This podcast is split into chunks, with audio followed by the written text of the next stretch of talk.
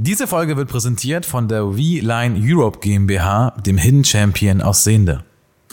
Man liest ja häufig in den Medien, wer sich ein bisschen mit diesem Thema beschäftigt, dass aktuell 60.000 Unternehmen in ganz Deutschland zum Verkauf stehen. Ähm, wenn man jetzt auf die einschlägigen Portale guckt, wird man nur einen Bruchteil der 60.000 finden. Mhm. Äh, und das ist nicht so einfach, tatsächlich mhm. Unternehmen zu finden. Ähm, und das ist so eine Kombination aus, du musst das richtige Unternehmen finden, also du musst erstmal ein Netzwerk mhm. haben, um überhaupt an solche Potenziale ranzukommen. Was glaubst du, woran liegt das, dass da so viele sich verstecken? Ja, ich glaube, das hat ein bisschen was mit den Inhabern zu tun. Ähm, das war so mein, meine Erfahrung, die ich in meinen Verhandlungen geführt habe. Ich habe ja nicht nur mit diesem, äh, mit meinem Vorgänger verhandelt, sondern ich habe auch noch sechs andere Verhandlungen Echt? Okay, krass. geführt. Parallel. Ja, ja, parallel nicht, nacheinander. Die sind, haben tatsächlich dann nicht funktioniert. Ähm, krass, krasse Story. Mein Name ist Hassan Kaiki und das hier ist der Podcast High Wirtschaft. Wir begrüßen im Herzen Hildesheims in der Bischofsmühle spannende Gäste aus der regionalen Wirtschaft, der Tech- und Digitalszene.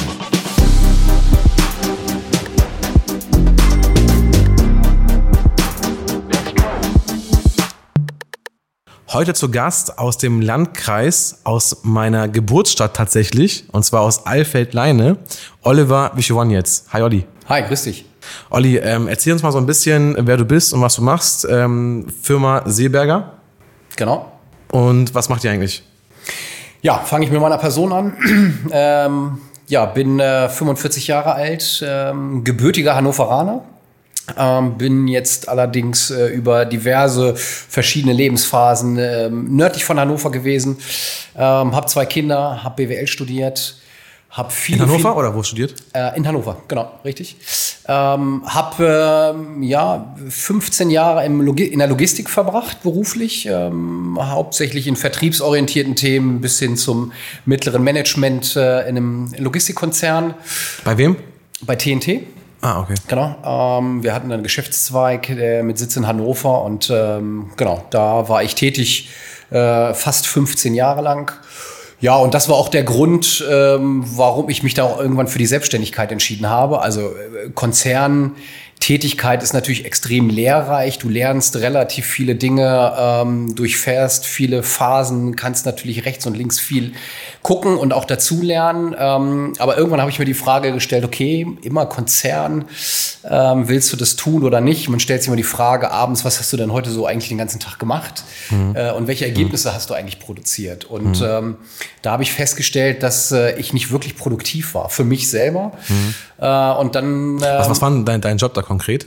Äh, ich war zuletzt im, im, Management, also in der Geschäftsleitung und war dort verantwortlich für Marketing, Vertrieb und Produktentwicklung. Ach krass, okay. Mhm, genau. Ja, aus unserer Branche hier. Ja, äh, so ein bisschen. Ich kann euch mit Sicherheit nicht das Wasser reichen, aber ich hatte leichte Ansatzpunkte. Genau, okay. richtig, ja. Okay. Ja. Und ähm, wie viele Menschen durftest du da führen in der, in der Position? Ähm, äh, das waren ungefähr 25 Vertriebsmitarbeiterinnen und Mitarbeiter. Dann hatten wir im Marketing fünf und in der äh, Produktentwicklung waren es in der Spitze zehn Leute. Mhm. Genau. Mhm, okay, das ist schon ordentlich. Wie alt warst du damals? Oh, das ist spannend. Ähm, ich äh, durfte im Konzern mit 29 meine ersten Führungserfahrungen machen. Also da ähm, wurde ich das erste Mal befördert und habe dann das erste Mal mit 29 eine Führungsposition ähm, bekleiden dürfen. Genau, und dann ging es immer weiter. Aber auch bei TNT, ne? Auch bei TNT, genau. Okay. Mhm, richtig. Okay. Und in der Tochtergesellschaft. Ja, und da ging das so Schritt für Schritt immer weiter. Ja, war eine extrem spannende Zeit, gar ja, keine Frage. Ja. Hat mich auch sehr geprägt, muss ich sagen. Ähm, ja, aber du bist doch sehr abhängig von vielen äußeren Faktoren, ähm, Interessenslegern, die du irgendwie befriedigen musst. Äh, und ich habe mich da nicht so wirklich frei gefühlt. Und ähm, ja, irgendwann stellt man sich dann die Frage, okay, willst du das äh, jetzt immer weitermachen? Ähm, oder willst du vielleicht auch noch mal was Neues ausprobieren? Und das Thema Selbstständigkeit hat mich schon immer irgendwie gereizt. Ähm, ich, aus welcher Perspektive? Hast du irgendwie so Freunde oder Familie oder so, die selbstständig waren? Also bevor ich äh, studiert habe, habe ich auch eine kaufmännische Ausbildung gemacht und die habe ich tatsächlich auch in einem äh, Handel, in einem Großhandel ähm, absolviert und äh, das war ein Unternehmen mit äh, knapp 20, 25 Mitarbeitern. Und ich fand die Aufgabe des Geschäftsführers und des Inhabers extrem spannend. Also diese wechselnden Tätigkeiten, dass du schnell in den Themen springen musst. Auf der einen Seite als Herausforderung, aber natürlich, dass du selber gestalten kannst. Du baust dein eigenes Unternehmen auf. Ähm, du führst das Unternehmen im Innen- und im Außenverhältnis so, wie du dir das vorstellst, nach deinen Wünschen ähm, und äh, nach deinen Wertevorstellungen. Das fand ich immer extrem spannend. Genau. Hm. Ja. Hm. Und äh, bei dir kommen wir jetzt zu einem ganz, ganz spannenden Thema tatsächlich, weil du hast ähm, dir gesagt, hey, ich will selbstständig werden, aber du hast dir nicht gesagt, ich gründe jetzt neu, sondern du, du, du hast dann gesagt, ich kaufe eine Firma und baue die um. Das finde ich echt spannend, weil das haben wir, glaube ich, ganz, ganz selten hier im Podcast. Ich glaube, Floyd Janning ist so ein Typ, der das gemacht hat. Der ja. hat ja auch quasi genau. so, so einen Vorbau gekauft und das dann ein bisschen umgebaut. Und ähm, wie ist es bei dir entstanden? Also, also vielleicht vorweg, mit welchen Fragen hast du dich zuerst beschäftigt? Ähm, und was war dann der Anreiz zu sagen, okay, ich gründe jetzt nicht selber neu, sondern ich übernehme was? Ja. Genau, also dieses Thema gründe ich neu oder kaufe ich, äh, war eine meiner ersten Fragen. Also für mich war klar, ich will in die Selbstständigkeit und dann habe ich versucht, für mich so einen, ja, so Pro-Kontra-Liste zu machen. Was will ich eigentlich machen? Äh, in welchen Bereichen will ich einsteigen? Will ich neu gründen oder will ich halt kaufen? Und ich habe mich bewusst gegen die Neugründung entschieden.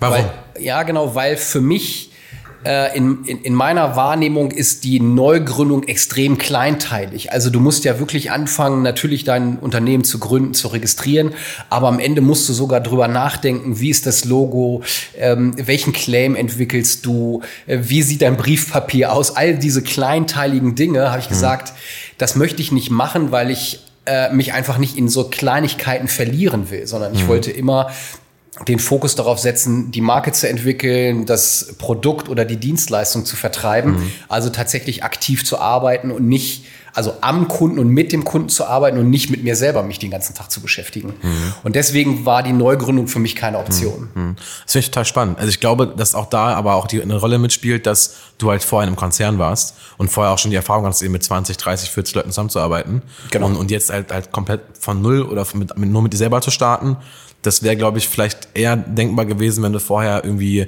eine Erfahrung hättest in einem Startup, wo du irgendwie da gearbeitet hättest, ja, aber einfach aufgrund der anderen Berufserfahrungen du dann sagst, hey, das kann ich ja, deswegen war ich ja dort Geschäftsleiter und ob es jetzt deren Kollegen sind oder meine eigenen Leute sind, genau. hat ja keinen Unterschied. Genau, ja. Also wie gesagt, ich wollte gerne ähm, das Unternehmen entwickeln und mich gar nicht so mit internen Dingen beschäftigen. Äh, das war der eine Punkt. Ähm, also ich wollte mich nicht in Kleinteiligkeiten verlieren, zum einen. Und zum anderen ist natürlich so, dass wenn du ein Unternehmen übernimmst, ein bestehendes, etabliertes Unternehmen, dann generierst du von Tag eins Umsätze. Mhm. Ja, also du hast eine bestehende Struktur, mhm. äh, die ist so, wie da, sie da, ist. Da kommt der Vertriebler in ihm raus. ja, genau. Äh, du hast natürlich eine bestehende Struktur und das kann auch sein, dass es nicht deinen Wertevorstellungen oder deiner, deinen generellen Vorstellungen entspricht. Also musst du daran feilen. Aber du generierst Umsätze, du hast bestehende Kundenbeziehungen, du generierst Gewinne. Und dadurch ist es für mich damals einfach die Option gewesen, was Neues zu kaufen, weil ich nicht anfangen muss, den ersten eigenen Euro zu verdienen, sondern weil ich einfach eine finanzielle und eine wirtschaftliche Substanz hatte.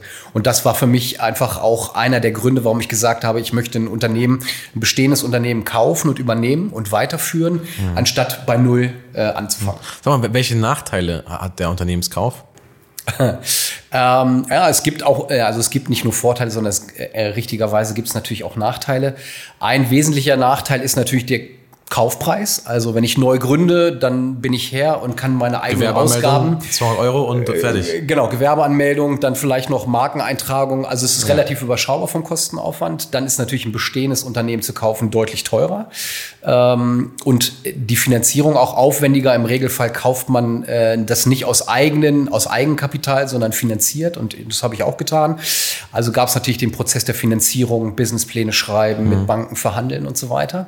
Also wirtschaftlicher Aspekt, äh, der Kaufpreis ist Wobei dir aber auch das mehr Spaß machen. Ne? Also du wirst lieber eine Finanzierung planen und einen Businessplan schreiben, als jetzt äh, diese kleinteiligen Dinge zu machen. Genau, also absolut. Äh, das hat mir tatsächlich, es war auch äh, spannend, also wenn du das erste Mal so einen Businessplan schreibst und sitzt dann das erste Mal vor einem Banker und musst ihm erklären, was eigentlich dein Plan ist, ja. war extrem reizvoll und spannend. Ja. Ähm, ja, aber hat mir auch im Nachhinein äh, mehr Spaß gemacht, als irgendwie äh, ja, kleinteilig irgendwelche Briefpapier zu gestalten oder sonst. Wie lange ist es her mit dem Businessplan? Ähm, das war 2018, habe ich den geschrieben. Ach, erst relativ frisch, also ist gar nicht so lange her. Nee, genau. Also ich habe das Unternehmen am 2. Januar 2019 übernommen. Ach, krass. Äh, und dem voran ging eine relativ lange Verhandlungszeit mit dem vorigen Eigentümer. Also wir haben tatsächlich äh, fast anderthalb Jahre miteinander äh, uns ausgetauscht, verhandelt. Äh, lief, dann sowas noch, lief dann immer sowas parallel, während du gearbeitet hast? Also, ja, und dann hast du absolut. mal nebenbei so ein bisschen geguckt. Und was war so der ausschlaggebende Punkt, bevor wir jetzt konkret zu dem Fall kommen, was war der ausschlaggebende Punkt, ähm, oder nee, vorher sogar noch, wie hast du erst überhaupt gesucht? Also ich weiß ja, dass es einmal diese Seite mit Erfolg gibt, ähm, genau. ähm, wo echt gute äh, Organisationen mit äh, hinterhängen äh, aus der Region. Ich ja. glaube Sparkasse, Volksbank, so die Hausbanken. Genau. Dann ich glaube die Hirek ist die mit dabei. Ist dabei genau. N-Bank wahrscheinlich auch. Genau. Und ähm, das ist ja eine mal eine Plattform. Dann ist wahrscheinlich, wenn man ein Unternehmen kaufen will, gibt's keine Ahnung, vielleicht manche stellen es auf eBay Kleinanzeige rein, gibt's glaube ich auch manchmal, so kleinere Betriebe. Und bei den größeren Betrieben ist es ja immer eher so ein Netzwerk. Ja, genau. Also ähm, in meinem konkreten Fall war es tatsächlich so, dass ich über die Plattform der Industrie- und Handelskammer Next Change ähm, Ach, das Unternehmen das gefunden habe. Genau, das ist äh, eine Plattform, die die Industrie- und Handelskammer äh, zur Verfügung stellt.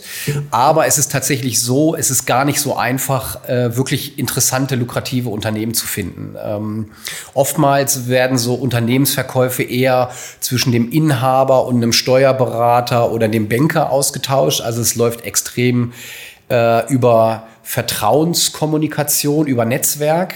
Hm. Ähm, aber in dem konkreten Fall war es eher Zufall, dass ich das tatsächlich über die Plattform der IHK gefunden habe. Genau. Krass. Und äh, dann gab es auch einen Berater, der dann euch vermittelt hat und das irgendwie ein bisschen betreut hat oder du, es war dann mal wirklich nur zwischen dir und dem Verkäufer? Genau, also wir äh, haben tatsächlich direkt immer miteinander verhandelt. Das ah, okay. Einzige, was ich noch genutzt habe, ist, also ich habe ähm, sozusagen in meinem direkten Umfeld einen, einen, Banker gehabt und einen Steuerberater, die mir natürlich da äh, auch beratend zur Seite gestanden haben. Aber so die ganzen Verhandlungen, mhm. die Gespräche, Vertragsverhandlungen, die haben wir mhm. äh, immer face-to-face -face geführt. Mhm. Genau. Und bei der Suche, wie kam es dann dazu, dass du dann genau bei dem Inserat gesagt hast, sagst, hey, das ist spannend für mich? Ist das eher, bist du eher der Typ, der sagt, das ist ein Business Case, der ist profitabel, also hat ähm, Zahlen passen gut? Oder, das, oder sagst du eher, das ist ein Business Case, das passt vom, von dem, von dem Produktportfolio her oder von dem Leistungsportfolio her auch zu mir als Person? Was sind so die, ja, es sind natürlich beide Aspekte. Ne? Also Wirtschaftlichkeit, klar. Ähm, in welcher Branche, wo ist das Unternehmen tätig? Ist das überhaupt eine Branche, die Potenzial hat, auch in der Zukunft? Äh, weil ich habe das Unternehmen ja auch nicht gekauft, um in zwei Jahren wieder aufzuhören, sondern ich darf noch ein bisschen arbeiten, bis ich dann irgendwann ja. mal in Rente gehe. Also das Thema Langfristigkeit war natürlich ein Thema, ähm, wirtschaftliche Langfristigkeit äh, auf der einen Seite. Aber für mich war es auch wichtig, dass äh, ich ein Unternehmen finde, wo ich noch selber gestalten kann ähm, und wo ich selber Hand anlegen kann und das auch noch eine Größe hat, die man gut handeln kann alleine. Ja, also ähm, das Unternehmen hatte, äh, als ich das Unternehmen übernommen habe, neun Mitarbeiter. Äh, und das konnte man tatsächlich noch sehr gut handeln. Ähm, das waren so die Punkte, die, die ich ge gesucht habe, nach denen ich gesucht habe. Unternehmensgröße.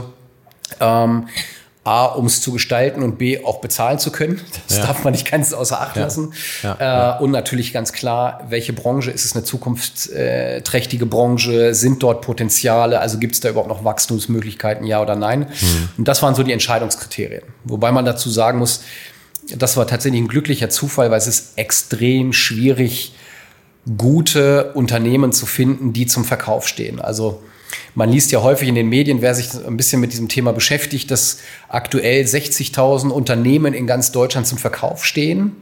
Ähm, wenn man jetzt auf die einschlägigen Portale guckt, wird man nur einen Bruchteil der 60.000 finden. Mhm. Äh, und das ist nicht so einfach, tatsächlich mhm. die Unternehmen zu finden. Ähm, und das ist so eine Kombination aus, du musst das richtige Unternehmen finden, also du musst erstmal ein Netzwerk mhm. haben, um überhaupt an solche Potenziale ranzukommen. Was glaubst du, woran liegt das, dass da so viele sich verstecken? Ja, ich glaube, das hat ein bisschen was mit den Inhabern zu tun. Ähm, das war so mein, meine Erfahrung, die ich in meinen Verhandlungen geführt habe. Ich habe ja nicht nur mit diesem, äh, mit meinem Vorgänger verhandelt, sondern ich habe auch noch sechs andere Verhandlungen? Okay, krass. geführt. Parallel. Ja, ne, parallel nicht, nacheinander. Die sind, haben tatsächlich dann nicht funktioniert. Ähm, krass, krasse Story. Ja. Kannst du das mal ein bisschen abholen? Also, also was, ja. was, was, was waren so, was für ein Typ Unternehmer? Wir haben, wir haben jetzt echt drum herum geredet, ne? Vielleicht kannst du erst mal kurz sagen, ja. was er eigentlich macht und dann, was passiert wäre, auch hätte sein können, wenn irgendwie die anderen Optionen jetzt irgendwie geklappt hätten. Also wir kommen aus dem klassischen Großhandel, uns aus dem klassischen technischen Großhandel. Ähm, das heißt, wir aus der Historie heraus haben wir alle gewerbetreibenden Kommunen, äh, Handwerksbetriebe, Industrie beliefert mit allen möglichen Verbrauchsmaterialien, Arbeitsschutzprodukten, Hygieneprodukten, Werkzeugen, alles, was so ein Unternehmen überhaupt braucht. Das heißt, ihr, ihr verkauft zum Beispiel jetzt an Industriefirma X ähm, sowohl die Arbeitshandschuhe als auch ähm, Desinfektionsmittel wegen Hygiene und was sind so, was sind so eure Rambock-Produkte, eure Bestseller? Ja, vielleicht muss ich da noch mal ganz kurz äh, ein, einhaken und noch einen kleinen Exkurs machen. Wir, wir waren früher sehr generalistisch breit aufgestellt, also wirklich vom handwerklichen Werkzeug über Desinfektionsmittel, Arbeitsschutz und das die Dinge, die du gerade erzählt hast. Ah, okay. Mittlerweile sind wir ähm, spezialisiert. Äh, wir haben uns also von diesem generalistischen Ansatz getrennt äh, und haben uns tatsächlich äh, den Fokus gesetzt Produkte, Dienstleistungen und Beratung im Bereich des Arbeitsschutzes äh, abzubilden. Ähm, also wir kommen über die Beratung, also als externe Fachkraft für Arbeitssicherheit, gehen wir in Unternehmen rein, betreuen die Inhaber, die Geschäftsführer äh, und betreuen sie da in der Tatsache oder in den Themen der arbeitsschutzrechtlichen Gesetze, Verordnungen und Regeln, die sie umzusetzen haben, beraten. Läuft das auch über Seeberger oder ist ja. das eine eigene Beratungsgesellschaft? Nein, das ist alles in einer Gesellschaft. Okay. Das heißt, äh, alles aus einer Hand im Prinzip. Genau. Dann ähm, bieten wir das ganze Thema Schulung und Unterweisungen an, damit die Mitarbeiter auch sicher arbeiten können, müssen sie regelmäßig geschult werden, unterwiesen werden in ihren Wie, lautet, so, wie lautet so, ein, so eine Überschrift für eine Schulung? Also zum Beispiel, ähm, wenn wir uns jetzt mal den Bereich der, der Logistik zum Beispiel angucken, weil in jedem Handwerksbetrieb, in jeder Industrie habe ich auch einen logistischen Teil äh, in Form von Lagerhaltung, äh, Transport, Logistik. Da ist es zum Beispiel so, dass Mitarbeiter äh, gerade in der Handhabung zum Beispiel von Staplern, äh, von Maschinen äh, jedes Jahr einmal unterwiesen werden müssen und geschult werden müssen um im Prinzip auf die Gefahren aufmerksam zu machen, äh, um Risiken aufzuzeigen. Denn wir wissen ja, wie das ist. So wir im täglichen Arbeiten verlieren wir manchmal den Fokus aus dem, äh, aus, den, aus dem Auge und werden manchmal etwas, ich sage das jetzt mal oberflächlich, weil so, ja, so dieser Alltag in uns drinne ist und vergessen oftmals Dinge. Und dadurch passieren einfach auch viele Arbeitsunfälle.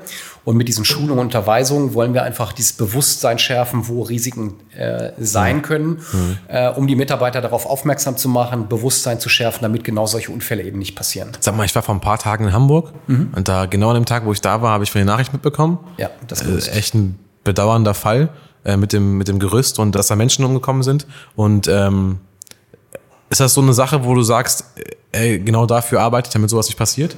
Ja, genau. Also das ist unser, unsere Vision, unsere Mission Nummer eins, die wir uns auf die Fahne geschrieben haben.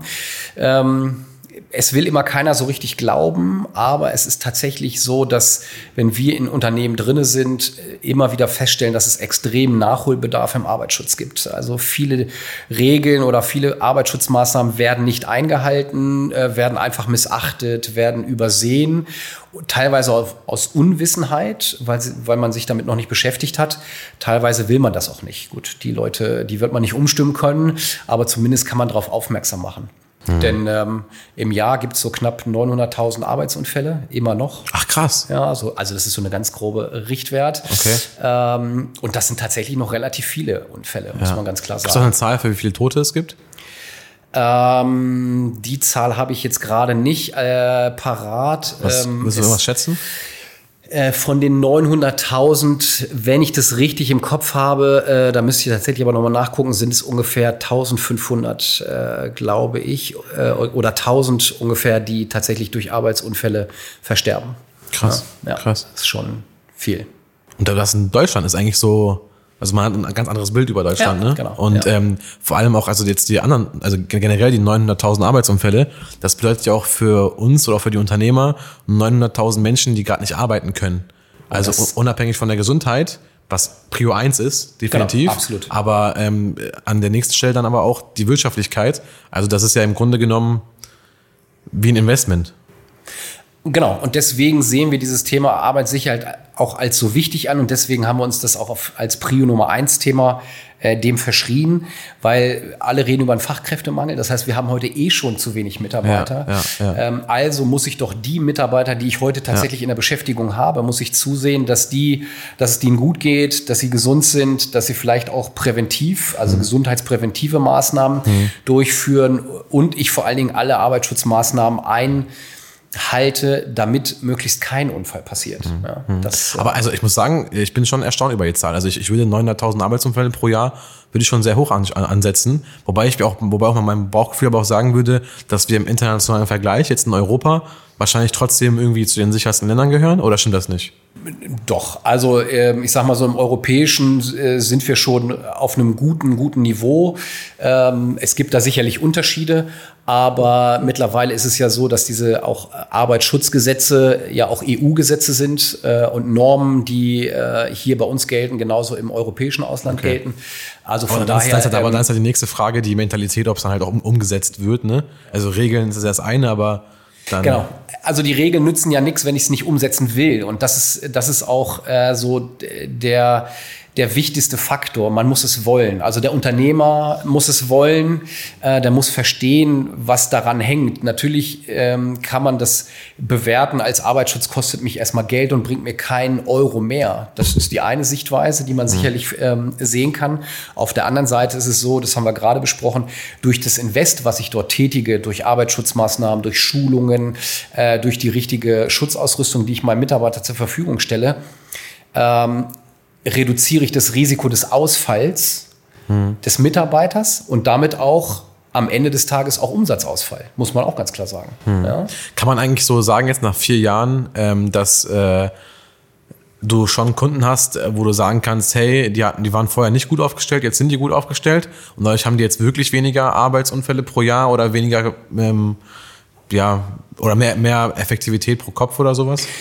Ja, also wir, ähm, was wir tatsächlich äh, feststellen, ist, dass äh, durch die tägliche Arbeit, die wir so mit unseren Kunden machen in der, in der Beratung und in der Schulung, ist so, dass tatsächlich das, äh, die, die Aufmerksamkeit der Mitarbeiter deutlich gewachsen ist. Also äh, natürlich fängt es immer da an, dass der Inhaber, der Geschäftsführer sagt, ich möchte mich jetzt diesem Thema noch mehr oder intensiver auseinandersetzen. Ähm, äh, und was wir tatsächlich merken, dass das Bewusstsein bei den Mitarbeitern deutlich gewachsen ist und auch das Verständnis dafür da ist. Also warum muss ich denn jetzt Handschuhe antragen? Ich äh, tragen. Ich will doch nur mal eben kurz dieses Blech von A nach B tragen, mhm. dass das Blech scharfkantig mhm. ist und dass ich mich schneiden kann. Ähm, das haben manche Leute so nicht so gesehen, äh, getreu dem Motto: Das habe ich schon immer so gemacht äh, mhm. und da ist nie was passiert. Äh, da stellen wir aber eine deutliche Entwicklung fest, dass den Leuten auch bewusst wird. Sag mal, ja.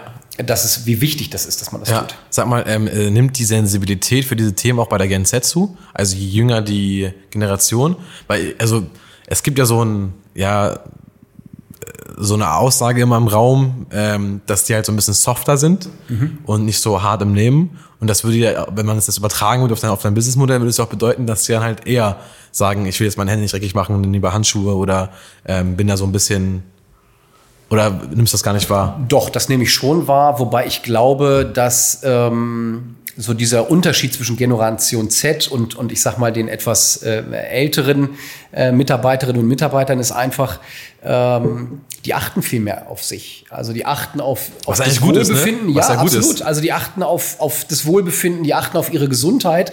Äh, und natürlich kann man sagen, okay, die sind vielleicht verweichlicht oder so, aber das glaube ich gar nicht. Also das würde ich denen gar nicht unterstellen, sondern die gehen einfach viel bewusster mit ihrem Wohlbefinden und mit ihrem Körper um. Und äh, nochmal, da komme ich wieder zurück, wenn die auf sich selber achten, passieren weniger Unfälle, weniger Ausfälle, ist besser für den Unternehmer. Punkt. Mhm. Also deswegen würde ich das gar nicht mhm. negativ formulieren, sondern ganz im Gegenteil.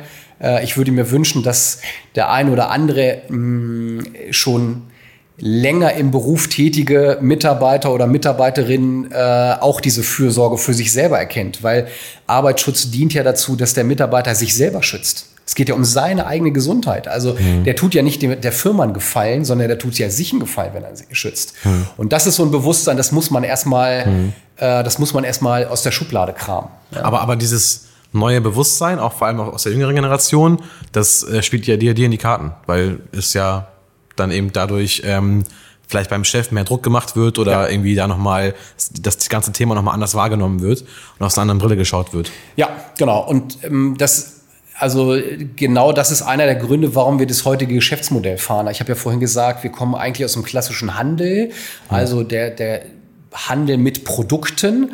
Äh, und damals waren wir im Prinzip in der Wertschöpfungskette ganz hinten. Irgendjemand hat sich überlegt, irgendeinen Handschuh zu tragen oder einen Sicherheitsschuh und dann wurden wir angefragt und mhm. dann wurde das Produkt angeschafft. Äh, und in der heutigen, in dem heutigen Geschäftsmodell, wie wir heute unterwegs sind, äh, ist es so, dass wir natürlich am Ende des Tages auch ein Produkt zur Verfügung stellen, aber über das Thema Beratung des Unternehmers mhm. und der Analyse der Prozesse, der Abläufe, also wir gehen mhm. ja tatsächlich in die Unternehmen rein und gucken mhm. uns die Abläufe an können wir viel gezielter mhm. reingucken, können viel gezielter Risiken erkennen, mhm. können Mitarbeiter, Unternehmer, äh, Führungskräfte darauf aufmerksam machen. Ähm, und dann am Ende kommt irgendwann das Produkt. Mhm. Und dieses Zusammenspiel aus der Beratung, aus der Begleitung des Unternehmens und der Lieferung der Produkte hat der Kunde, also das Unternehmen im Prinzip einen Idealzustand. Also ich habe wir, wir möchten gerne ein Partner sein, der das Thema Arbeitsschutz gesamtheitlich abbildet. Also eine Vertrauensperson zum Thema Arbeitsschutz, wo der Unternehmer, mhm. die Führungskräfte uns zu allen Belangen des Arbeitsschutzes ansprechen können. Finde ich spannend, ähm, auch wie wertschöpfend generell eigentlich Handel sein kann und wie innovativ eigentlich Handel sein kann aus meiner Perspektive eher nicht so, aber dazu kommen wir gleich zu sprechen. Wir müssen kurz einmal den Kreis schließen. Wir waren eben noch bei den ähm, sechs parallelen Stories, ja. also dass oder nee, nicht parallel, sondern nacheinander, ja. ähm, dass du da vorher verhandelt hast. Das heißt, du hast erstmal mit fünf anderen Firmen verhandelt. Mhm. Ähm, und was für Firmen waren das? Welche Größenordnungen hatten die? Ähm, was ist da so passiert? Also da waren äh, Unternehmen aus der Logistik dabei. Das war jetzt natürlich durch meine, ja, ja. durch, mein, äh, durch meine Vorgeschichte ja. natürlich naheliegend auf der einen Seite. Aber ähm, tatsächlich äh, waren das ähm, zwei oder drei Logistikunternehmen und der Rest war auch Handel. Eine andere Branche, aber tatsächlich auch der Handel. Ähm, weil ich mir einfach aus meiner, aus meiner eigenen persönlichen Perspektive das Thema Vertrieb äh, auf die Fahne geschrieben habe und es extrem gerne tue und auch extrem gerne mit Menschen spreche, ähm, bin ich immer wieder im Handel gelandet, äh, weil das natürlich eine sehr kommunikationsintensive Branche mhm. ist. Also da muss man viel sprechen, ähm, da muss man viel mit Kunden sich austauschen. Und das waren tatsächlich Unternehmen, äh, mit denen ich auch verhandelt habe. Was die Größenordnung angeht, waren die mehr oder weniger alle in der gleichen Größenordnung. Ich hatte ja vorhin gesagt, ähm, wenn du ein Unternehmen finanzierst, dann musst du natürlich auch über finanzielle Rahmen äh, abstecken und dir mhm. irgendwie Grenzen setzen. Wo Jetzt kommen wir gleich zu den Zahlen. also A, musst du, ähm, musst du das finanziert bekommen, das ist das eine. Und B, äh, musst du für dich persönlich auch irgendwie abends noch gut einschlafen können und morgens auch vernünftig aufwachen und in den Spiegel gucken können. Äh, und da gibt's immer, jeder hat da sicherlich seine seine eigenen Grenzen, aber für mich gab es da gewisse finanzielle Grenzen und äh, die aber, wollte ich aber, aber nicht überschreiten. Aber die Firmen, die du angeschaut hast, die machen schon, also wenn die so zwischen 8 und 15 Mitarbeiter sind, hm. dann machen die auch zwischen 500.000 und eine Million Umsatz. Das war immer deutlich höher. Also Echt? Okay. Die, ja, es war so. Ähm, das Größte, was ich mir angeschaut habe, war ein Jahresumsatz von knapp dreieinhalb Millionen. Okay, krass. Mhm. Ja. Krass. Macht ja aber auch was mit einem, ne? wenn du so aus dem aus einer Geschäftsleitung kommst und dann dich irgendwie selbstständig ja. machen willst, das klingt dir erstmal auch so ein bisschen wahrscheinlich surreal. Jetzt, will ich eine Firma kaufen, ja. die 300 Millionen im Jahr macht und dann gehört die Firma auch noch mir. Das ist ja ja, es ist also eine spannende Entwicklung, weil wenn du äh, irgendwo angestellt bist und ähm, ich hatte das Glück oder äh, das kam mit der Aufgabe der Geschäftsleitung, haben wir natürlich auch große Zahlen hin und her geschoben mhm. und auch viel investiert und auch hoch investiert. Aber es fühlt sich für sich, also für mich persönlich anders an, ob du sagst, es ist das Geld von irgendjemandem, weil du angestellt bist, ja. äh, oder ob es plötzlich dein eigenes Geld ja. ist. Also du kriegst ja. ein ganz anderes Bewusstsein für Ausgaben, wenn du weißt, okay, das ist dein eigenes privates Vermögen Ähm, Marketingbudget ist null.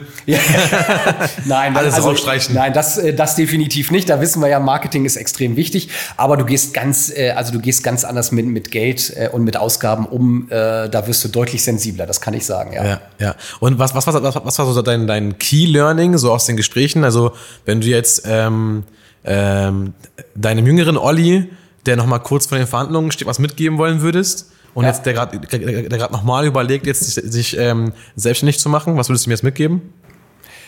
Äh, erste Regel, nie stressen lassen.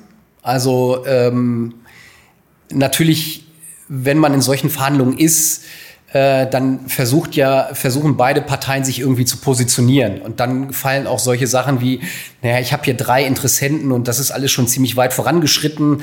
Ähm, und das setzt dich irgendwie persönlich unter Druck, weil wenn dir das Unternehmen gefällt und du sagst, damit kann ich mich identifizieren, das kann ich mir vorstellen, dann fängst du plötzlich an, äh, unruhig zu werden. Ah, du willst nicht, dass das jemand anders kriegt. Mhm. Äh, du identifizierst dich damit, mhm. du stellst dir schon vor, wie du da arbeitest. Äh, Regel Nummer eins ist, lass dich nicht stressen. Äh, wenn du es nicht kriegst, dann sollte es nicht sein. Punkt. Ja? Mhm. Ähm, Nummer zwei, hol dir natürlich Hilfe, also sprich mit Bankern, mit Steuerberatern, Vertrauenspersonen, auch ganz wichtig. Ähm, war das bei dir? War das Family? War da, waren das besondere Freunde, Mentoren? Wer war das bei dir? Ähm, das war tatsächlich ein, ein Freund. Ja, das war ein Freund, der äh, der mich sehr gut kennt, also der weiß, wie ich ticke, wie ich funktioniere. Unternehmer oder? Äh, nein, Angestellter. Äh, aber ist auch gleichzeitig mein Mentor. Also ist okay, krass. Äh, Freund und Mentor, ähm, hat mich vieles gelehrt, äh, hat mir. Darf man erfahren, wer das ist? Jetzt bin ich gespannt. Bitte? Darf man erfahren, wer das ist? Jetzt bin ich gespannt. Oh, das ist, äh, der ist namentlich gar nicht bekannt, der kommt auch gar nicht von hier, aber das so. ist äh, mein okay. bester Freund äh, und okay. Ähm, wir haben ein sehr inniges Verhältnis und äh, ja, der hat mich schon auf das eine oder andere, äh, auf die andere oder, richtige Spur wiedergebracht oder mir einfach auch mal einen anderen Blickwinkel aufgezeigt. Krass, cool. Äh, und vor allen Dingen auch von Emotionen runterholen. Und das äh, ist auch ein ganz wichtiges Thema. Du musst immer sehr nüchtern bleiben, wenn du die Unternehmen anguckst. Mhm lässt du dich von ganz vielen Faktoren leiten und ablenken, mhm. aber du musst immer wieder zurückkommen auf dich und kannst du das, traust du dir das zu, glaubst an das Geschäftsmodell. Also du musst sehr stark sich mit dir selber auseinandersetzen, ja, immer mhm. wieder zu dir zurückkommen. Und das sind so die Regeln, die würde ich auf jeden Fall beherzigen. Und man muss wissen, wenn ich mit Inhabern verhandle, dann sind es oftmals sehr emotionale Gespräche. Weil es ist, eine, äh, wenn man sich in den Unternehmer hineinversetzt, der verkauft sein Baby. Ja, ja. Also ich habe mit Unternehmern gesprochen, die waren weit über 70, die haben in ihrem Leben äh, kaum was anderes gemacht, die haben teilweise fünf, sechs, sieben Tage die Woche gearbeitet und das ist deren Ein und alles. Und plötzlich kommt da irgendein junger Olli ja, und glaubt, dass er das mindestens genauso gut kann, vielleicht sogar besser äh, und sagt, naja, dein Unternehmen, hm, ja, äh, müssen wir mal über den Preis verhandeln oder sonstige Dinge. Ich würde Dinge gerne anders machen, verändern. Das ist für die Unternehmer, wenn man sich mal so in die Lage des Verkäufers versetzt, äh, eine hochemotionale Geschichte. Mhm. Ähm, und nicht jeder kommt sehr gut klar damit. Ja, mhm. äh, und das war auch so ein Learning. Die Verhandlungen, nicht alle, aber so ungefähr 50 Prozent der Verhandlungen waren sehr, sehr emotional auf der anderen Seite. Ja. Kommen da, kommt zum Beispiel dein, dein, dein Vorjahr jetzt? Kommt auch mal ab und zu besuchen euch und schaut mal, was so, was so passiert? Oder konnte er sich wirklich davon richtig trennen und die Trennung ist ihm nicht einfach gefallen, glaube ich, äh, weil wie gesagt auch er jemand war, der wirklich 20 Jahre lang sechs Tage die Woche von morgens bis abends in diesem Unternehmen gearbeitet hat und es entwickelt hat. Äh, mittlerweile, wir verstehen uns blendend, also haben ein sehr, sehr gutes Verhältnis und der ist so, ja, ich würde mal fast sagen, alle zwei Wochen da. schaut mal rein, ähm, hat sicherlich mal hier oder da mal eine Frage oder Bedarf, äh, irgendeinen Bedarf, den er gerade braucht. Schaut mal rein, aber nee, wir haben ein ganz tolles äh, Verhältnis. Äh, mittlerweile funktioniert das wirklich richtig, richtig gut. ja. Und da freuen wir uns auch, wenn wir uns gegenseitig sehen. Cool. Äh, von daher, nee, das ist mittlerweile ist das funktioniert cool. das richtig gut. Ja. Und du hast die Firma übernommen jetzt äh, mit neuen Mitarbeitern, damals genau. generalistisch aufgestellt ähm, und auch mit, mit, einem, mit einer Umsatzgröße von circa sechs- oder siebenstellig. Wo bewegen wir uns da? Äh, das war siebenstellig. Okay, aber in einem ganz ganz äh, ganz kleiner siebenstelliger okay. Bereich. Okay. Und jetzt vier Jahre später. Nee, Moment, wir haben die wichtigste Frage vergessen. Ähm, wenn man eine Firma verkauft, die halt ähm, eher im Handel unterwegs mhm. ist ja. und halt da auch da ist ja bekannt, dass Handel jetzt auch nicht die größten Margen hat. Ja. Ich weiß jetzt nicht, wie es jetzt bei euch speziell aussieht, aber ähm, sonst spricht man eigentlich immer von wenigen Prozentpunkten. Ja. Ähm, dann rechnet man da, da den Unternehmenswert ja aus. Mhm. Das machen ja meistens dann irgendwie die Anwälte oder Steuerberater. Genau, und ja. dann äh, gibt's da so ein so ein Richtwert. Wir hatten mal Jörg Tillmann Heil hier sitzen mhm, und ja. er meinte, ja, bei mir war es so Jahresumsatz mal 1,5 ungefähr. Ähm, kann man das irgendwie mit Umsatz irgendwie vergleichen? Ist das der einmalige Jahresumsatz? Ist das, ist das andere Faktoren, die eine Rolle spielen? Schaut man sich, was, was schaut man sich da genau an beim Verkauf? Na klar, also natürlich den Umsatz schaust du dir an. Äh, du schaust dir natürlich auch am Ende den Ertrag an. Also welche Deckungsbeiträge erziele ich? Was habe ich für Kosten? Äh, dann musst du dich natürlich auch bewusst mit der Frage äh, identifizieren, kann ich vielleicht auch Kosten irgendwo optimieren, gerade interne Prozesse. Mhm verschlanken. Aber ich meine jetzt für die Firmenbewertung. Also für die Firmenbewertung.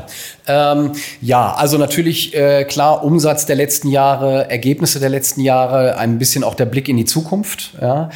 Ähm, ich bin jetzt nicht der große Steuerberater und nicht der große ähm, äh, Berater in, in, in solchen, in, den, in der Firmenbewertung. Ich weiß, dass es die unterschiedlichsten Methoden gibt, wie man Unternehmen bewertet. Mhm, mhm. ähm, und diese Bewertungen sind für mich allerdings nur Richtwerte, weil ja. ähm, da kommt aus irgendeiner Formel irgendein Betrag raus, jetzt ja. ein bisschen vereinfacht dargestellt.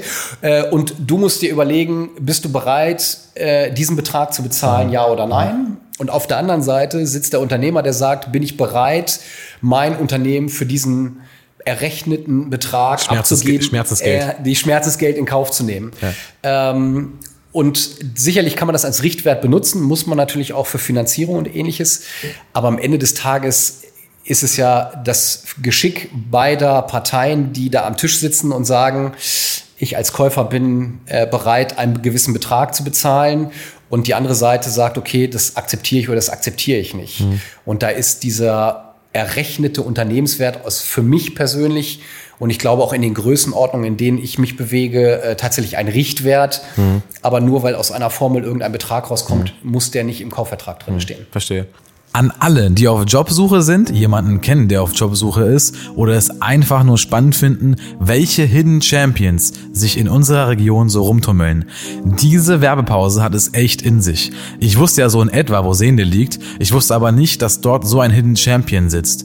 WeLine Europe macht mit 250 Mitarbeitern weltweit, davon übrigens 150 in Sehende, über 100 Millionen Euro Jahresumsatz. Und sie wachsen und wachsen. Daher suchen sie 20 neue Mitglieder für ihr Team im Einkauf und Verkauf. Was macht Wieline? Wieline beschäftigt sich mit der internationalen Beschaffung von Ersatzteilen für große Industrieanlagen. Sie bedienen dabei namhafte OEMs und die größten Industrieunternehmen der Welt.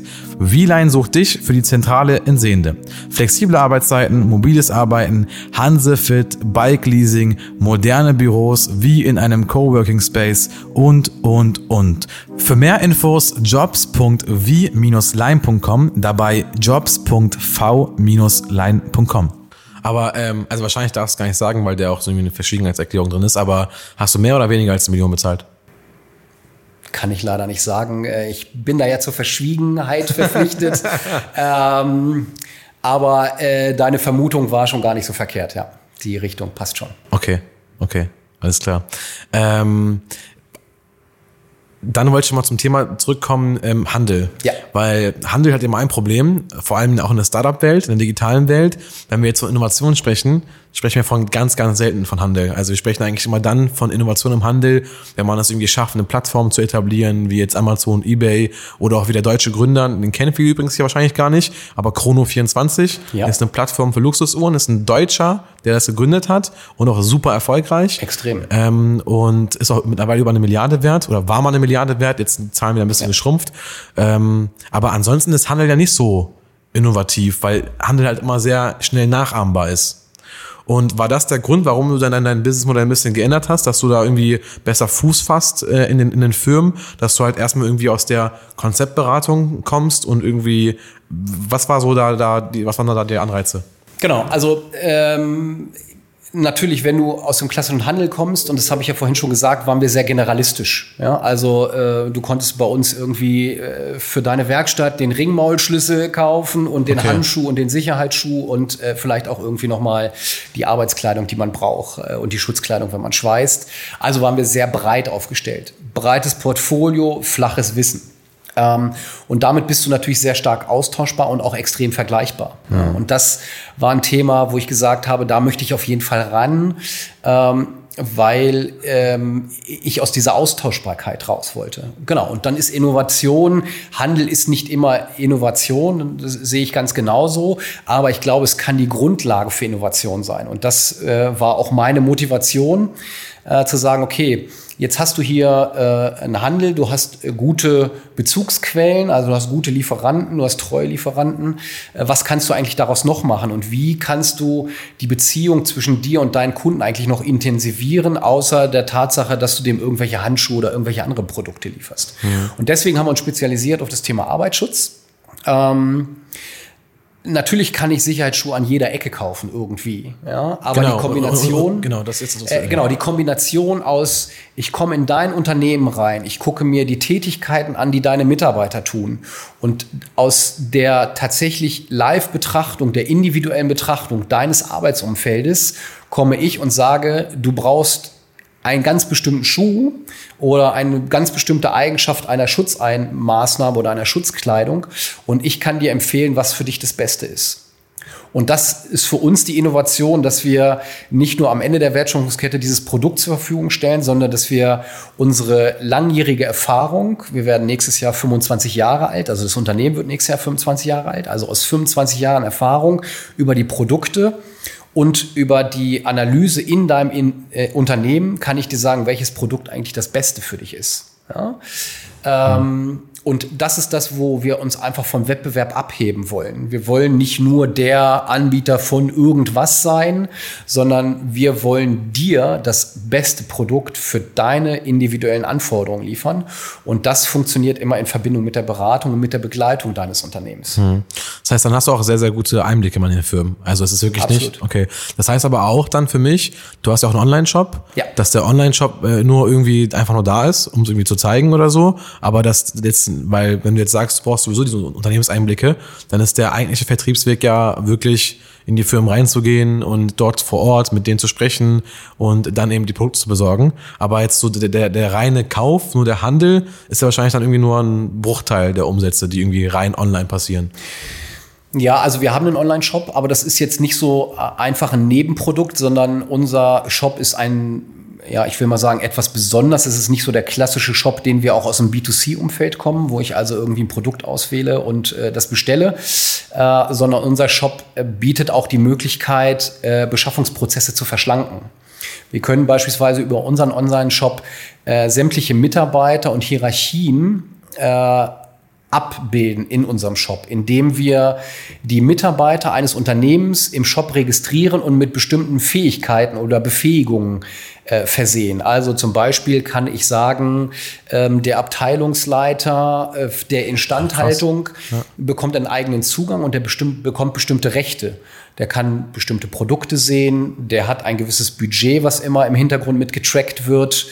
Ähm, der kann Einblick auf nur bestimmte Produkte nehmen. Ach, krass. Okay. Ähm, Jetzt dahin, wird Handel wieder innovativ. Äh, genau, da wird Handel innovativ, weil natürlich äh, ist, kommen wir auf der einen Seite durch, durch das Thema Beratung und Begleitung in den Unternehmen äh, in den Handel rein, aber ähm, wir überlegen auch permanent, wie können wir unserem Kunden auch Arbeit abnehmen. Stichwort Fachkräftemangel, Stichwort Überlastung. Wie kann ich eigentlich interne Ressourcen optimieren. Ja, also wie, was kann ich tun, um meinem Kunden die Arbeit abzunehmen, um es mal ein bisschen vereinfacht darzustellen. Mhm. Und unser Online-Shop ist nur ein Instrument, äh, in dem der Einkaufsleiter über Rechteverwaltung, Mitarbeiterzugänge tatsächlich es auch ermöglichen kann, dass nicht nur der Einkäufer selber eine Bestellung auslösen kann, sondern dass der Mitarbeiter, bei dem der Bedarf entsteht, sofort selber bestellen kann, wenn es innerhalb seiner Befähigung ist. Mhm. Oder über Freigabeprozesse, die im Hintergrund laufen, mhm. er ein Produkt bestellen kann, äh, was er sofort braucht. Ja. Ja, ähm, wir haben zum Beispiel einige Unternehmen, äh, die das sehr intensiv nutzen. Da ist es so, dass wir, wir, wir standen vor der Herausforderung, dass jede Bestellung über den zentralen Einkauf ausgelöst werden musste. Das heißt, der Mitarbeiter äh, in einer Abteilung äh, musste den Bedarf seinem Vorgesetzten melden. Der Vorgesetzte hat es an den Einkäufer gemeldet und der Einkäufer hat dann eine Bestellung ausgelöst. Allein dieser Prozess hat manchmal zwei oder drei Tage gedauert, bis wir überhaupt eine Bestellung auf dem Tisch hatten. Ja? So, äh, und mit unserem Online-Shop ist es jetzt so, dass der Mitarbeiter, der feststellt, dass ein Bedarf entsteht in seinem Bereich, in dem Shop sofort die Bestellung auslösen kann. Das heißt, alleine die Lieferzeit, was ja auch ein ganz entscheidender Faktor ist, der über äh, guten oder schlechten Lieferanten entscheidet, kann ich jetzt dramatisch verkürzen, weil ich die internen Prozesse mhm. so optimiert habe, oder dem Unternehmen geholfen habe, sie zu optimieren, dass die Bestellung sofort aufgelöst, ausgelöst wird, wenn der Bedarf entsteht. Ja, und viel wichtiger ist ja, wenn jetzt drei Mitarbeiter da 15 Minuten sich damit beschäftigen, genau. dann ist das dreimal 15, also 45 Minuten, statt fünf Minuten direkt Bestellung. Genau. Wir haben es einmal, äh, wir haben es konkret gemessen in einem Falle. Wir konnten die Stundenanzahl in einer Einkaufsabteilung um 15 Prozent reduzieren durch äh, die Einführung dieses E-Procurements, also dieser digitalen Bestellung. Hm. Und 15 Prozent hm. Einsparung finde ich schon ganz ordentlich. Hm. Das, also heißt, das, heißt, ihr habt dann auch schon Geld investiert in irgendwie Software-Systeme, ja. ähm, den kompletten Online-Shop nochmal neu aufgebaut wahrscheinlich. Komplett neu, ja. Ähm, und krass, okay. Ja. Und aber, aber eure Distributionskanäle sind jetzt irgendwie jetzt nicht irgendwie, sind immer noch 80 Prozent Olli vorne als Vertriebler und 20 Prozent dann irgendwie irgendwie Google Ads oder LinkedIn oder sowas oder wie, wie sieht das aus?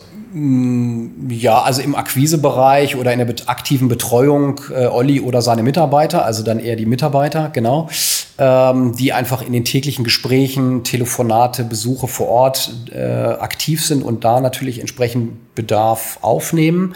Äh, und das ganze Thema Google Ads ist gerade in der Entwicklung, sage ich mal. Hat im Moment noch einen geringen Stellenwert, aber auch da investieren wir auch ähm, relativ intensiv und ähm, ja, da versprechen wir uns natürlich was von, denn wir haben vorhin über die Generation Z gesprochen.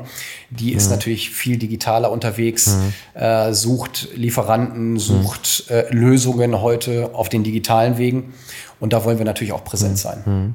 Aber sag mal, da müsstet ihr eigentlich auch, also B2B-Plattform ist ja LinkedIn, da müsst ihr auch da irgendwie aktiv sein, irgendwie mit, einem, mit einer Unternehmensseite, ja. mit, da müsst genau. ihr auch aktiv wahrscheinlich. Ja. Haben wir, wir haben eine Unternehmensseite, äh, wir posten auch Content regelmäßig äh, zweimal die Woche. Mhm. Äh, sind wir da unterwegs. Also hast du auch irgendwie einen Content Manager eingestellt oder, oder irgendeine Person, die auch so ein bisschen Social Media bei euch so ein bisschen betreut? Genau. ist ja eigentlich mittlerweile Pflicht, ne? Also früher war das immer so ein bisschen nebenbei, jetzt hat, glaube ich, jede Firma mindestens einen Mitarbeiter, der das Genau, also wir haben tatsächlich einen festen Mitarbeiter, der sich tatsächlich mit diesem Thema auseinandersetzt.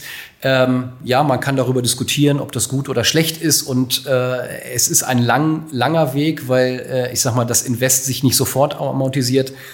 Aber ich bin fest davon überzeugt, langfristig äh, führt überhaupt gar kein Weg dran vorbei. Mhm, mh. Man muss es heute tun. Mhm. Wir haben viel über Trends gesprochen. Mhm. Ähm, auch ähm, ich bin auch irgendwie gerade überrascht, also auch, auch mit der mit der Thematik, mit der dass du jetzt hingehst und sagst, wir machen zwar Arbeitsschutz, ja, aber wir verschlanken auch Beschaffungsprozesse und so weiter. Mhm. Das ist halt total USP und ist auch wirklich ein Kaufargument. Ähm, nächstes Thema wäre so ein bisschen Stichwort Trends, äh, Nachhaltigkeit. Mhm. Ähm, also wahrscheinlich achten die ja jetzt auch darauf, dass die sagen, hey, ich will, dass meine ähm, Arbeitsschutzkleidung irgendwie acht Jahre, dass, ich das, dass, dass, dass die acht Jahre ähm, wiederverwendbar sind und nicht mehr irgendwie nach, nach zwei Jahren wieder getauscht werden müssen oder mhm. sowas. Ja. Ähm, oder dass sie sagen, die, wo sind die eigentlich produziert? Kommen die aus China? Kommen die aus Indien? Wo kommen die eigentlich her? Ähm, sind das so Themen?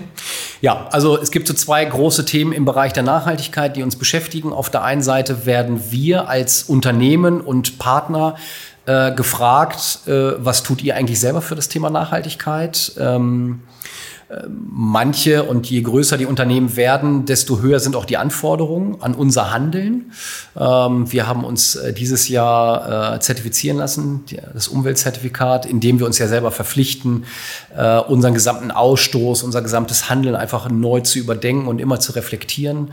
Das ist das eine. Das andere, was wir in dem Zusammenhang tun, dass wir ähm, werden auf unsere Unternehmensgebäude werden jetzt noch dieses Jahr tatsächlich PV-Anlagen installiert. Ähm, durchaus, äh, genau, groß, also für uns große Flächen, die, ja, Dachflächen, die einfach nicht genutzt werden, die wir zur Verfügung stellen, damit entsprechend daraus auch äh, Energie erzeugt werden kann. Genau, das sind so unsere Sachen. Äh, und natürlich überlegen wir, müssen wir selber fahren? Ähm, wie gehen wir mit dem Thema Abfall um, Recycling? Das sind so Themen, die uns beschäftigen. Wenn es darum geht, was tun wir eigentlich verantwortlich für das Thema Nachhaltigkeit.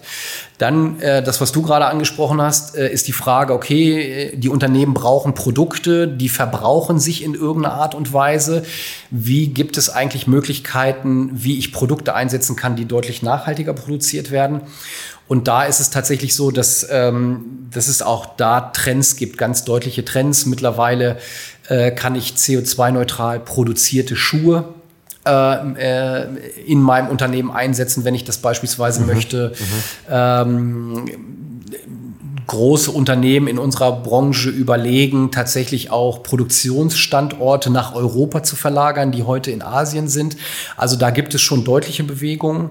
Ähm, wir selber überlegen gerade auch mit Partnerunternehmen zusammen, wie man zum Beispiel das Thema ähm, Abfallwirtschaft, also wie schafft man einen Abfallkreislauf, mhm. wie kann man beispielsweise Kleidung und Sicherheitsschuhe wirklich recyceln. Also mhm. wirklich recyceln, nicht mhm. irgendwo äh, in die Tonne werfen, sondern in seine Bestandteile auseinandernehmen. Äh, da sind wir gerade dran äh, zu überlegen, wie kann man das auch wirklich sicherstellen mhm. und äh, auch sicherstellen, dass es wirklich richtig recycelt wird in die Einzelteile. Gibt es da schon Modelle oder ist es einfach nur gerade so der Umbruch in, in den Köpfen?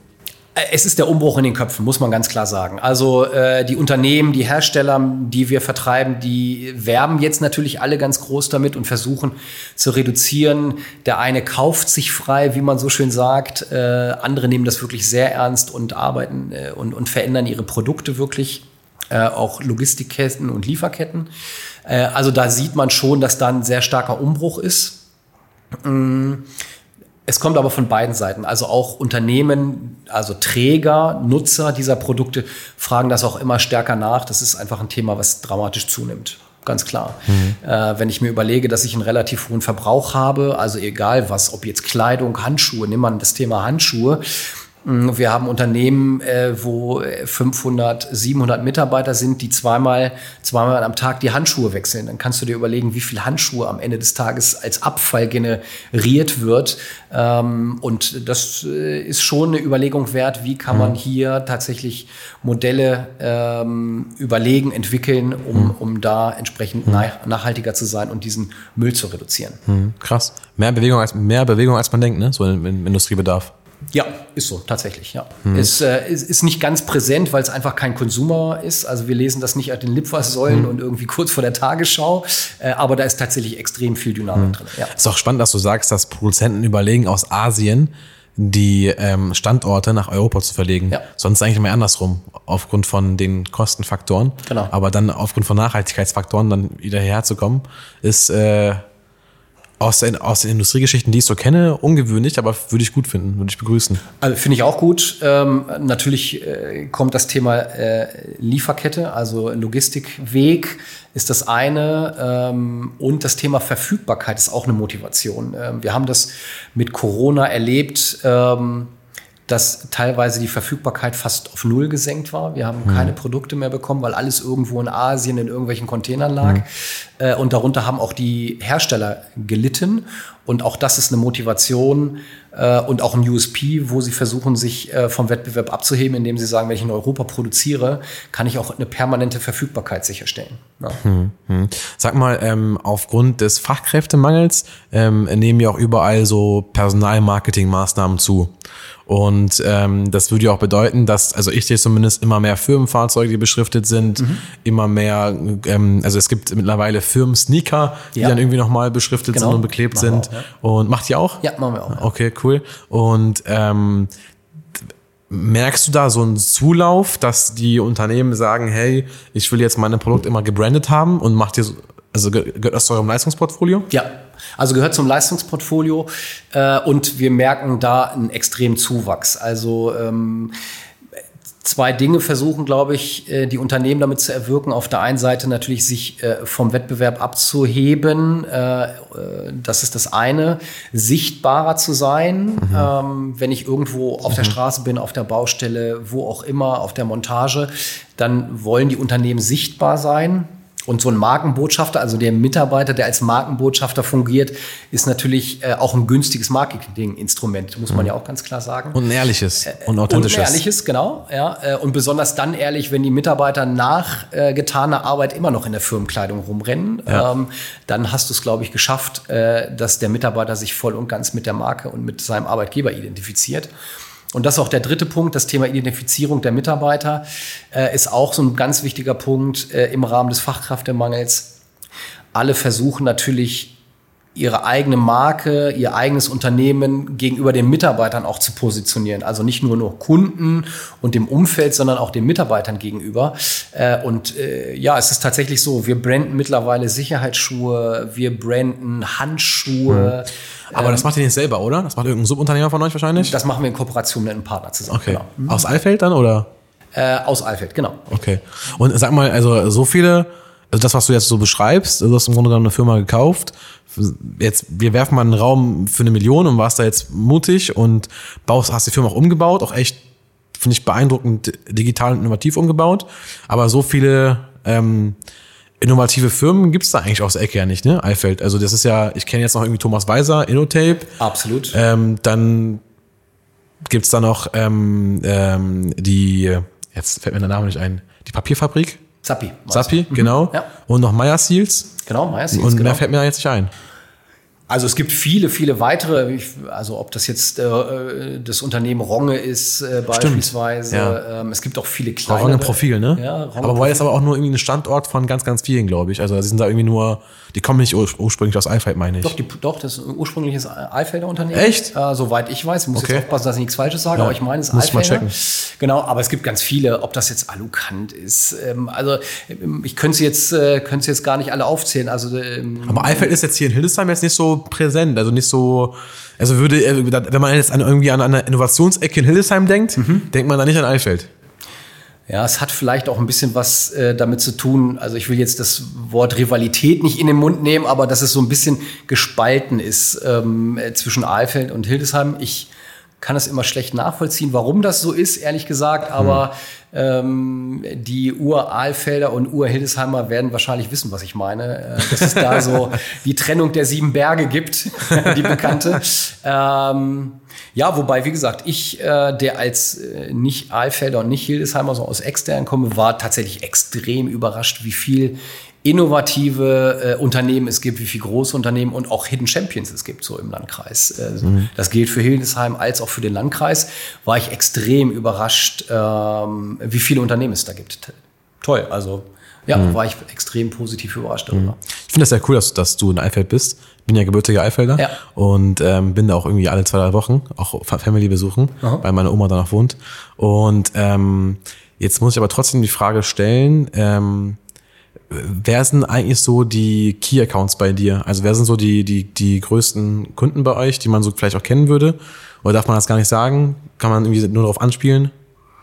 Sind das Industriefirmen hier aus der Umgebung? Bist du eher bundesweit aktiv und oder bist du hier irgendwie immer eine Stunde Autofahrt unterwegs? Oder wie ist es bei Also dir? wir haben tatsächlich einen relativ großen Radius. Also historisch bedingt kommen wir natürlich, weil wir aus äh, wir unseren Dienstsitz ja in Aalfeld haben, äh, ist es, äh, liegt es ein bisschen in der Natur der Sache, dass da natürlich ein Schwerpunkt ist. Äh, aber mittlerweile gehört der ganze Landkreis dazu. Also wir sind, wir fahren tatsächlich von ich sag mal, von Hildesheim bis nach Hameln, äh, von Hannover bis nach Einbeck, das ist so unser Einzugsgebiet.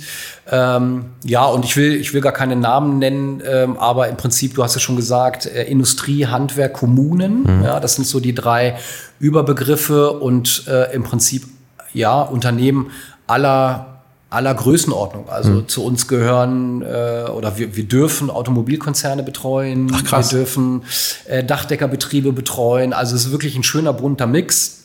Äh, und es, das ist auch einer der Dinge, die mir einfach extrem Spaß machen.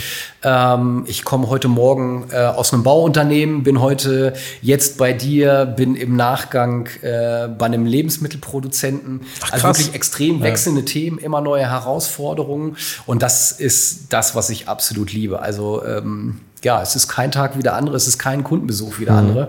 Und das macht es für mich einfach mega fantastisch. Und wenn du bei den Firmen bist, dann bist du ja meistens Also, äh, also jetzt außer bei den Konzernen oder so, mhm. aber meistens bei den Geschäftsführern, gar nicht bei den Einkäufern oder sowas, oder? Ja, Genau. Okay. Also wenn wir in der Beratung sind, dann äh, beraten wir und betreuen äh, und sind in der Kommunikation mit den hm. Geschäftsführern selber ähm, oder mit deren direkten Führungskräfte, also der zweiten Führungsebene. Das sind im Prinzip so unsere Ansprechpartner, Sicherheitsfachkräfte, mit denen wir dann tagtäglich zu tun hm. haben. Ja, wie, wie, ist, wie ist so die Umsatzverteilung zwischen Handel und Beratung? Ist das so 70-30, also 70 Handel?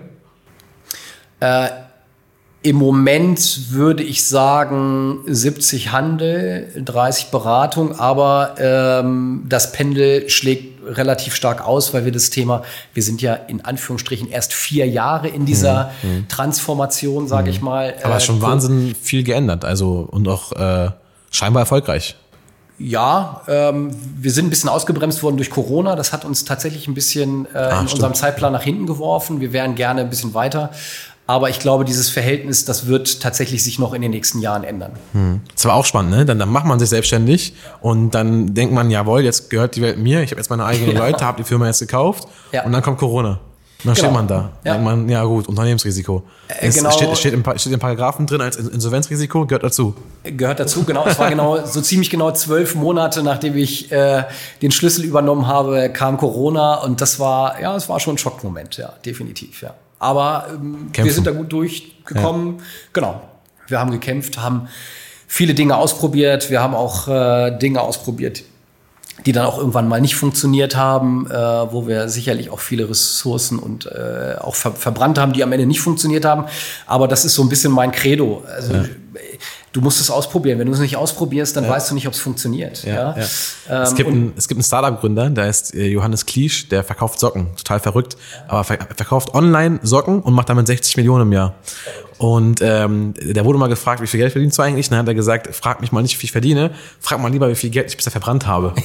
und äh, das ist so eine andere Denkweise, die ich, die ich spannend fand, weil du jetzt eben meintest, wie sehr, sehr, sehr viel Ressourcen noch verbrannt. Aber das gehört dazu, das gehört zum Geschäft. Absolut, genau. Also du musst halt immer gucken, wie viel kannst du selber für dich verkraften, also wie viel Risiko, wie viel Geld, äh, wie viel Bereitschaft kannst du verkraften. Aber wenn du nicht bereit bist, Risiken einzugehen, dann ist Selbstständigkeit, glaube ich, ein schwieriges Thema. Also das wird mhm. jeder mit Sicherheit jeder Unternehmer sagen, egal ob er jetzt selbst gegründet hat oder ob er gekauft hat, du musst eine gewisse Risikobereitschaft mitbringen. Ähm, ohne dem geht's, glaube ich, nicht. Mhm. Ja. Mega. Ähm, abschließend vielleicht noch deine Lieblingsecke in Hildesheim und in Eifeld. ähm, ja, so die Lieblingsecke, äh, schwierig. Also äh, so, sowohl in Aalfeld als auch in Hildesheim finde ich den Marktplatz ganz toll, äh, weil es ich kann mich dort hinsetzen, ich kann da ähm, was essen, was trinken und kann Menschen beobachten. Das tue ich extrem gerne. Ähm, ja, also das ist, äh, leider fehlt ein bisschen die Zeit. Ich würde es gerne häufiger machen. Ähm, ehrlich gesagt, mir fehlt sicherlich das Wissen um jede kleinste Ecke in Hildesheim und in Alfeld. Ähm, Ich mag den gesamten Landkreis. Ähm, ich finde es äh, immer wieder erstaunlich, äh, wie schlecht, und das meine ich nicht, nicht böse, aber wie schlecht so die Hildesheimer und die Aalfelder über den Landkreis sprechen. Ähm, ich selber darf äh, ja auch ähm, bei der Entwicklung des Standortmarketings zusammen mit der HIREC und der Sonja Furich dabei äh, mitarbeiten.